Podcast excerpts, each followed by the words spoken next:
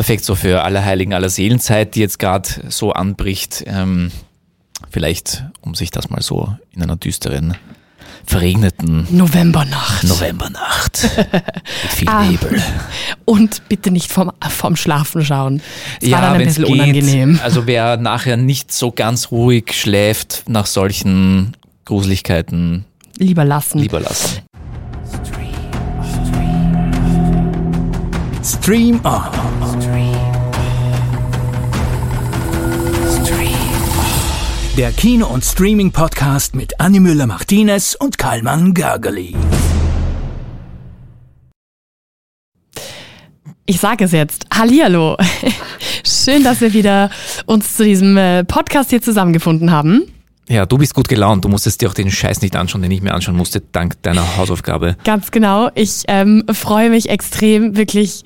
Ich glaube, ich habe einen äh, fetten, fetten Grinser im Gesicht, weil wir endlich über 365 Tage geredet haben. Du hast ein bisschen gedauert, um die Hausaufgabe zu. Ja, jetzt Erfüllen. ist mein, mein, mein Unterbewusstsein wusste, was, was, auf ihn, was, auf, was auf ihn zukommt und deswegen wurde es rausgezögert anscheinend von meinem tiefsten Inneren. Also 365 Tage auf Netflix. Ja, also erstmal, ich, ich möchte, dass mir hoch angerechnet wird, dass ich den Film sogar zu Ende angeschaut habe. Ja? Okay. Bis zum, bis zum Ende. Ja. Ja. Aber nur den ersten, die anderen beiden nicht mehr. Okay, jetzt übertreib mal nicht, ja. Also, Also entweder, ich kann gerne noch die anderen beiden anschauen, aber dann kündige ich unsere Freundschaft. Okay, lassen wir es mal bei dem ersten. Der ist, glaube ich, hart genug. That's what she said.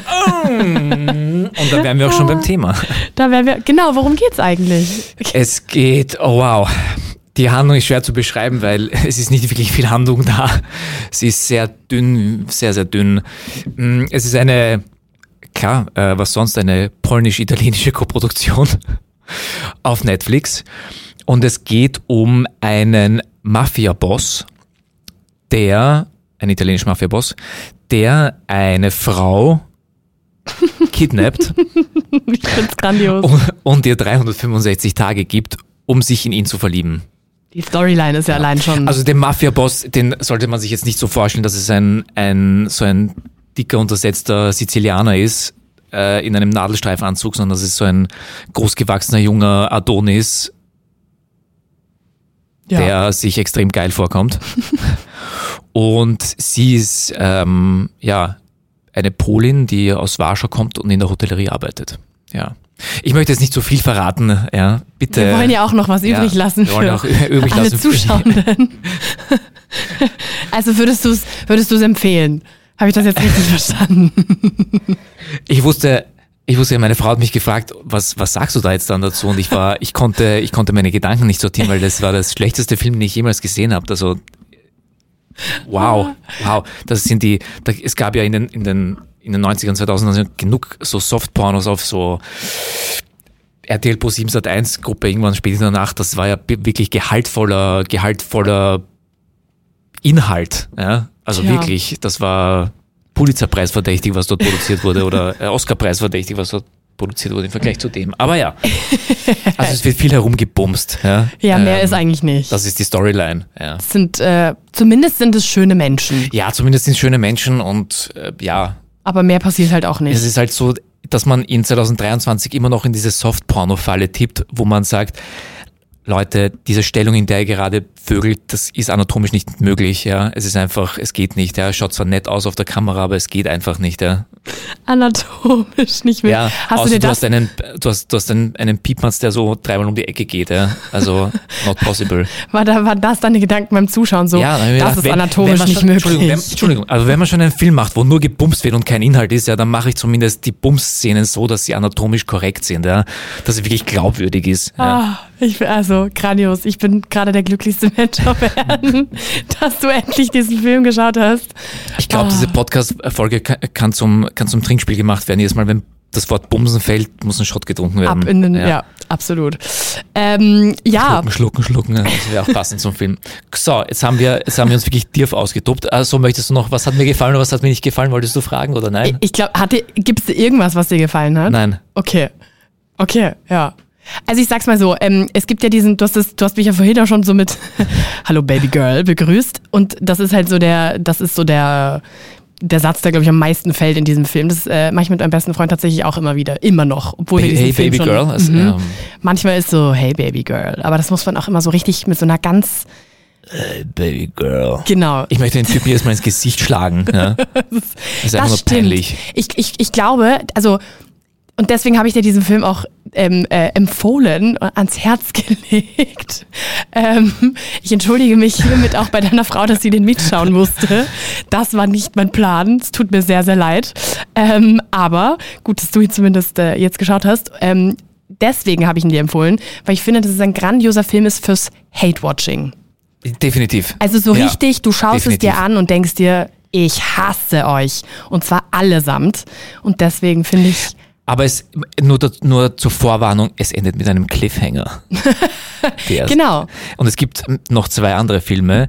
Ich war kurz versucht, kurz versucht zu googeln, wie es weitergeht, weil ich, weil es mich dann doch irgendwie interessiert hätte. Kann ich dir dann Also erzählen. vielleicht etwas Positives. Ähm, kann ich, man kann möchte ich weiterschauen? Naja, nicht ganz. nicht aber ja, ganz, nicht nein. wirklich, nein. Ich kann es dir Hast erzählen. du alle drei gesehen? Ich habe tatsächlich alle Oh, drei shit. gesehen. Eben, weil mein bester Freund und ich uns das halt irgendwie, das haben wir so ein bisschen zu einer Tradition gemacht. Und wenn dann ein neuer rauskam, war das so, wir müssen den jetzt gemeinsam schauen. Und ich habe mir gedacht, du schaust dir diese drei fucking Filme an und schläfst bei Oppenheimer im Kino ein.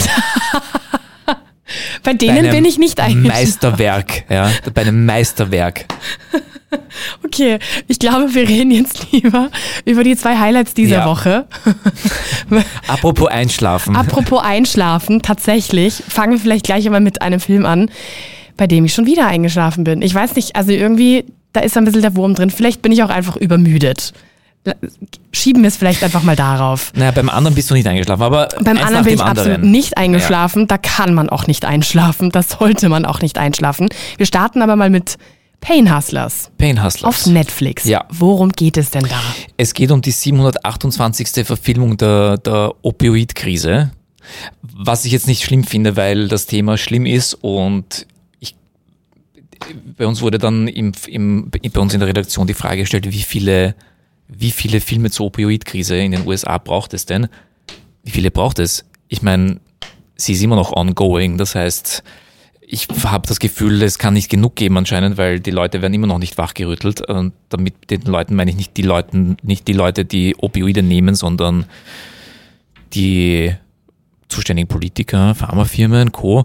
Aber anscheinend wird immer so viel Kohle damit gemacht, dass es kein Wachrütteln gibt. Das ist sich Ja, also es geht um äh, tatsächlich eine wahre Begebenheit, nämlich um eine, ein Pharma, eine Pharmafirma, die behauptet, sie hat ein Schmerzmittel für Krebspatienten, das überhaupt nicht abhängig macht. Eine super Studie, be- Studie belegt das von einem tollen Spital, langjährige Studie ist nicht abhängig machend. Ja.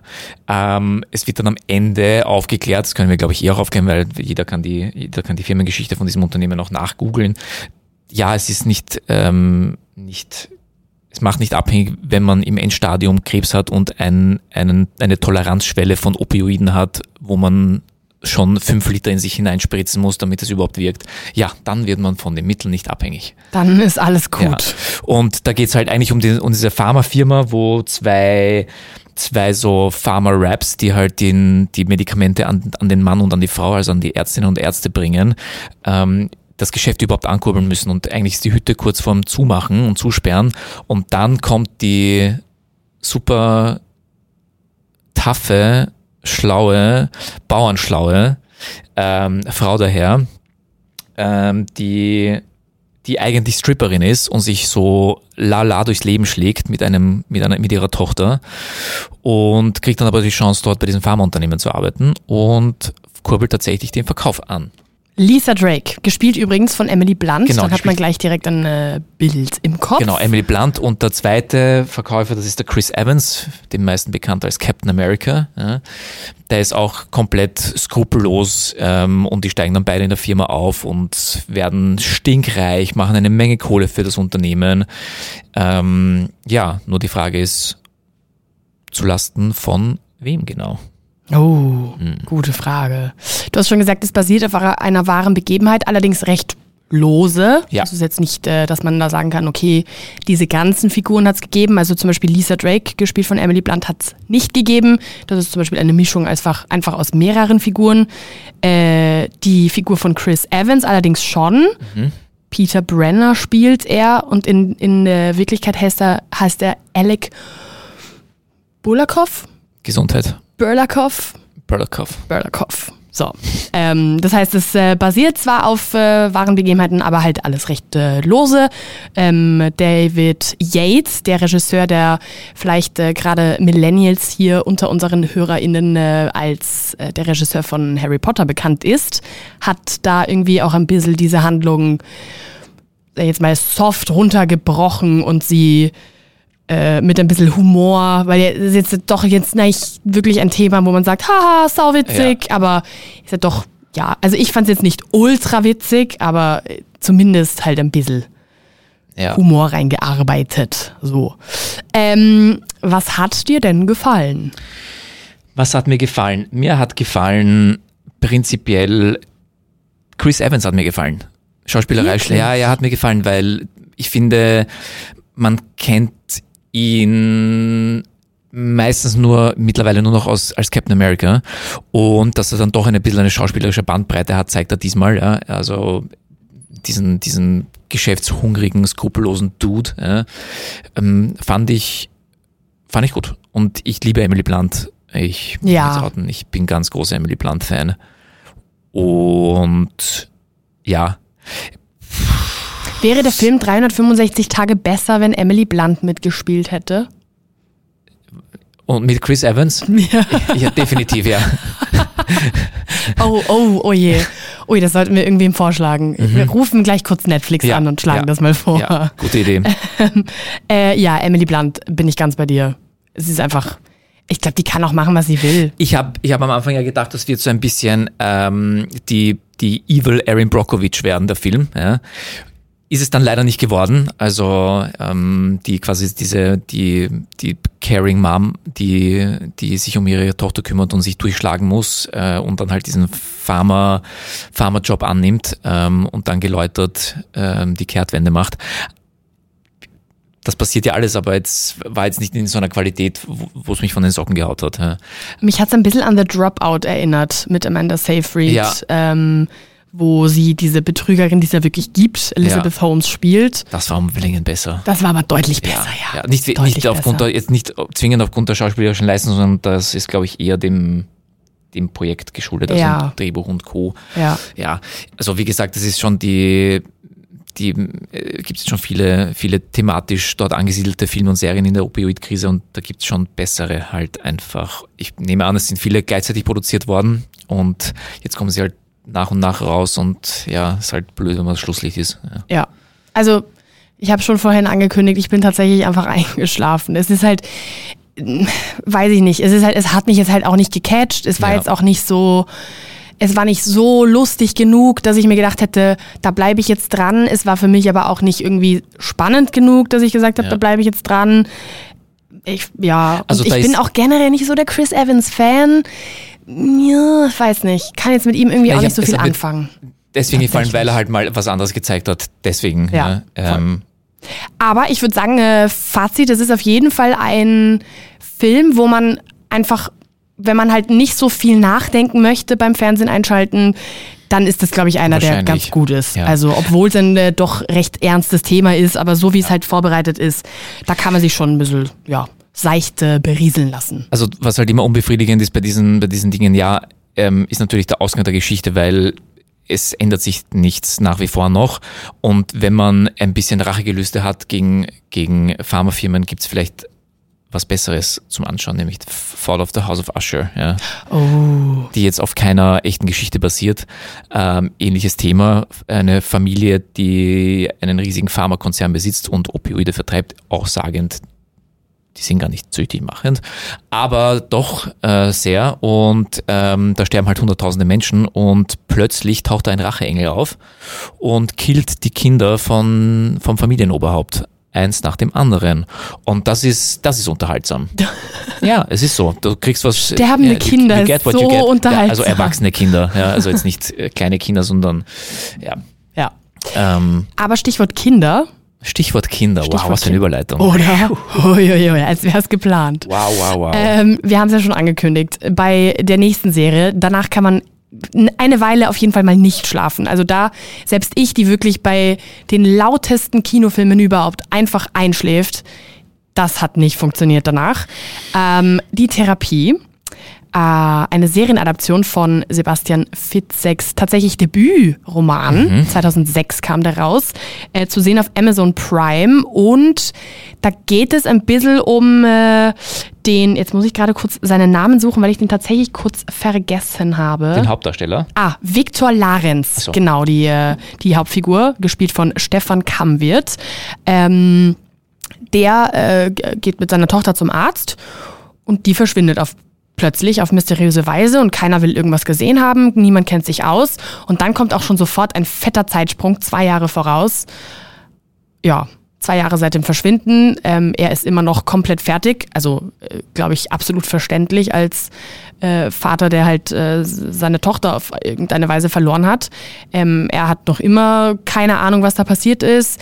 Ähm, zieht sich dann zurück auf eine sehr, sehr einsame, düstere, gruselige Nordseeinsel. Nordsee oder Ostsee? Irgendwo oben ah, halt. Gute Frage. Irgendwo oben. Ja. Das ist auf jeden Fall nicht im Süden. Er ist nicht am Ballermann oder so, sondern irgendwo oben, wo es düster und neblig ist. Ähm, und da taucht auf einmal eine sehr mysteriöse Frau auf, die irrsinnig gruselig ist.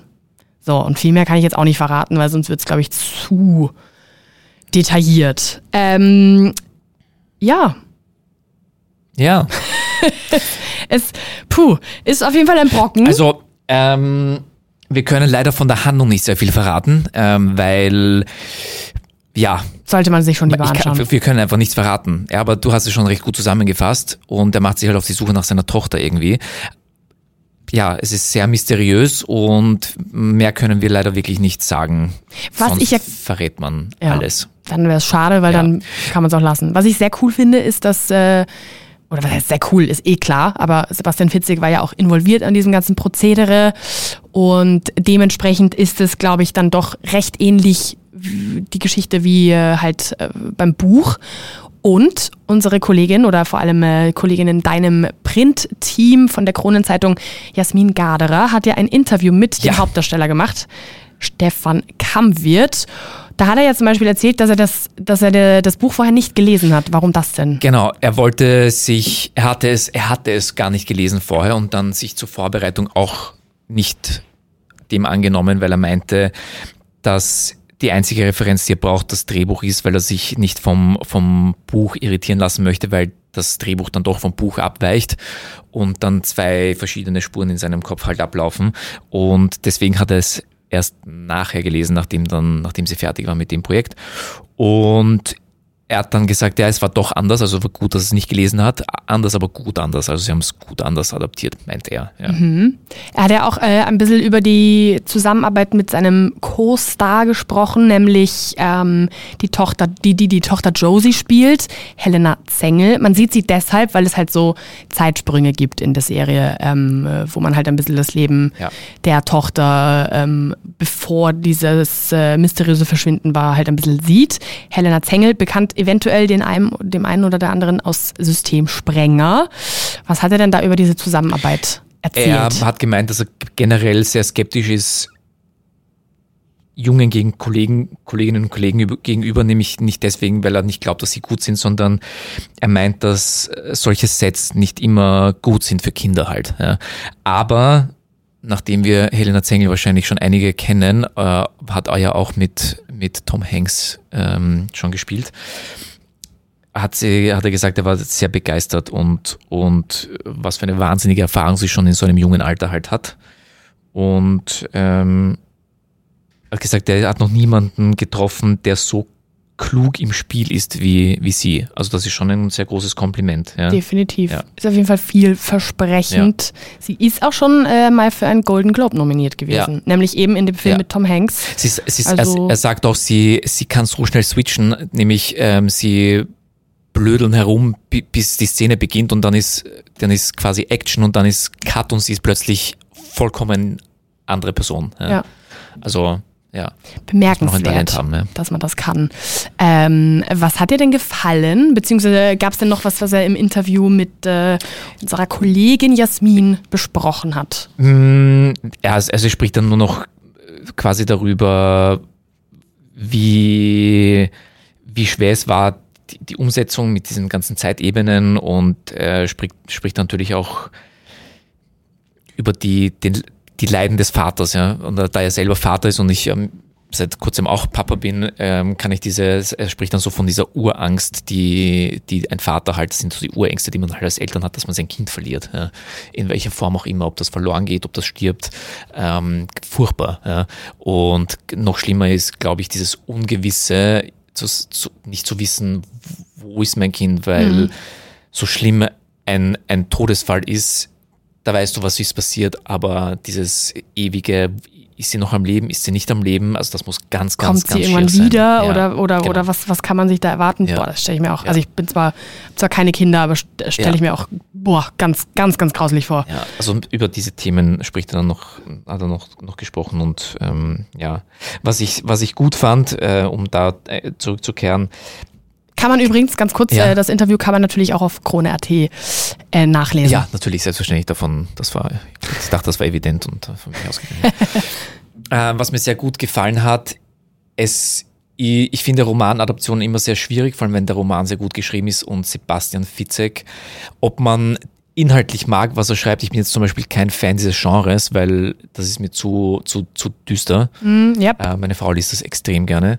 Mm, Er schreibt unfassbar toll. Er schreibt, Sebastian Fitzek schreibt wirklich, wirklich gut und das halt, dieses Kino im Kopf auf, auf die Leinwand oder auf den Fernseher umzumünzen, ist schwierig, weil jeder hat sein eigenes Kino im Kopf, wenn er liest. Würde auch erklären, warum das so lange gedauert hat. Ja. 2006 ist jetzt doch Ja. nicht gestern gewesen. Also da muss man sich sicher schon ein bisschen Gedanken gemacht haben dazwischen. Und ich finde es dann, ich finde es gut, dass es eine Serie ist, weil Filme, ähm, Ja, voll. Buch in einen Film zu gießen. Ich habe mich immer geärgert, zum Beispiel bei, ähm, ist jetzt ein bisschen, bisschen easy, aber Dan Brown, die ganzen Dan Brown Romane zum Beispiel, mh, da fehlt dann sehr viel und man presst dann halt in diese zwei oder von mir aus zweieinhalb Stunden halt viel hinein. Die Serie ist wahrscheinlich immer noch, die könnte man immer noch ausbreiten, aber da hat man ein bisschen mehr Platz, mehr Raum, um, um sich entfalten zu können. Deswegen finde ich das Serienformat in dem Fall auch besser. Und es ist sehr gut gelungen. Ich finde es auch richtig cool, dass es sofort losgeht. Da ist jetzt keine ewige Einleitungsszene oder irgendwas, Ja. sondern es geht sofort los. Ja. Also man ist sofort, es wird sofort bedrückend, eh auch düster, sehr schnell. Ähm, es kommt dann auch direkt dieser Zeitsprung von, man sieht halt am Anfang, wie, die, wie das passiert ist mit dem Verschwinden und dann ist auf einmal schon direkt zwei Jahre vorher und äh, später meine ich. Und äh, das, also das geht sehr, sehr flott und man ist sofort drin. Und das fand ich wirklich gut, weil man halt dann nicht ewig so, ach, okay, jetzt werden die alle mal eingeführt, die Figuren und pipapo. Nein, es ist sofort geht es los. Ähm, ich habe eine, eine Lieblingsfigur und Ja, sie ist sehr haarig. Ich fand den Hund so toll. Ich, fand, du vermisst deinen Hund einfach. ich vermisse auch meinen Hund, Ja. aber ich fand Sindbad, den Hund, ich fand Ja. den so toll. Ja. Der hat das, finde ich, immer so ein bisschen aufgelockert. Auch wenn manchmal bellt er dann irgendwie so in eine Wand und du denkst dir so, oh, was passiert jetzt? Und dann passieren noch Dinge, aber also ich finde trotzdem irgendwie diese Präsenz des Hundes zumindest am Anfang. Hat dich Angsthasen ein bisschen beruhigt. Ja, genau, das trifft es eigentlich ganz so, gut. ja. Das trifft eigentlich ganz gut. Und eh auch einfach die zwei, also ähm, Helena Zengel finde ich auch grandios und also ich fand aber ihn auch sehr gut, den Ja, äh, ja, ja, Stefan ja. Kammwirt. Also Sehr gut besetzt. sehr ruhig irgendwie, aber trotzdem, also man sieht trotzdem, dass er halt in gestressten Situationen ist, sage ich jetzt mal. Also fand ich, fand ich echt cool. Also die, die Besetzung, yep, tippitoppi, tippitoppi. Gab es denn was, was dir nicht gefallen hat? Ich habe ich hab länger darüber nachgedacht und mir ist eigentlich, eigentlich nein, um ehrlich zu sein. Ja. Das Genre ist halt gar nicht meins. Also ich Ja, das- musste mich halt ein bisschen Das durchkämpfen. ist jetzt eine persönliche Präferenz, ja. genau, ja. aber das hat nichts mit dem Inhalt zu tun, gar nichts. Es ist wirklich gut da Bin ich gemacht. bei dir, ja. Also ja, auch eben dieses, dieses, dieses düstere und so, da mit diesem nebligen im Watt und keine Ahnung. Also, yep, ja, Nein. Nein. Also Tipp, ja, saugruselig. Perfekt so für alle Heiligen aller Seelenzeit, die jetzt gerade so anbricht. Ähm, vielleicht, um sich das mal so in einer düsteren, verregneten Novembernacht. Novembernacht mit viel Ah. Nebel. Und bitte nicht vorm, vorm Schlafen schauen. Das war dann ein bisschen unangenehm. Also wer nachher nicht so ganz ruhig schläft nach solchen, nach solchen Gruseligkeiten, Lieber lassen. lieber lassen. Ähm, ich musste auch tatsächlich mehrfach meinen, äh, ich sag jetzt mal, Trick anwenden und halt dann in gewissen Szenen ein bisschen leiser drehen oder hab dann mehr als einmal auch ein bisschen die Augen zukneifen müssen, weil es dann Die Anni hat die Serie nicht gar nicht gesehen und gehört. Nein, wahrscheinlich nicht. Einfach, einfach, ich war diese, diese Äffchen von, äh, von, von WhatsApp, hab einfach so Augen zu, Mund zu und äh, vor allem Ohren zu. Ja. Das war für mich sehr wichtig. Ja. Aber ist verdammt gut gemacht. So. Ja, definitiv. Die haben auch, äh, man sieht, man, sie haben wirklich Kohle in die Hand genommen, Amazon. Bei der Produktion ist übrigens auf Amazon zu sehen, falls wir das noch nicht erwähnt haben sollten. Ich glaube aber schon. Das ist jetzt ein bisschen ein düsteres Thema für den Schluss, aber Vielleicht kommen wir nochmal zurück zu 365 Tage. ich glaube nicht. Ich glaube, das lassen Ja. wir. Und somit zu einem echten, Achtung Wortspiel, Happy End. Ui, ui, ui. Ui, ui, ui. Ui, ui, ui, ui, ui. Ja, grandios. Besser wird's heute nicht. Ah. Ja. Danke für diese ähm, unterhaltsame Ja, ich Folge. halte dir immer gern die Stange, Anni. Bis zum nächsten Bis Mal. dann. Stream On.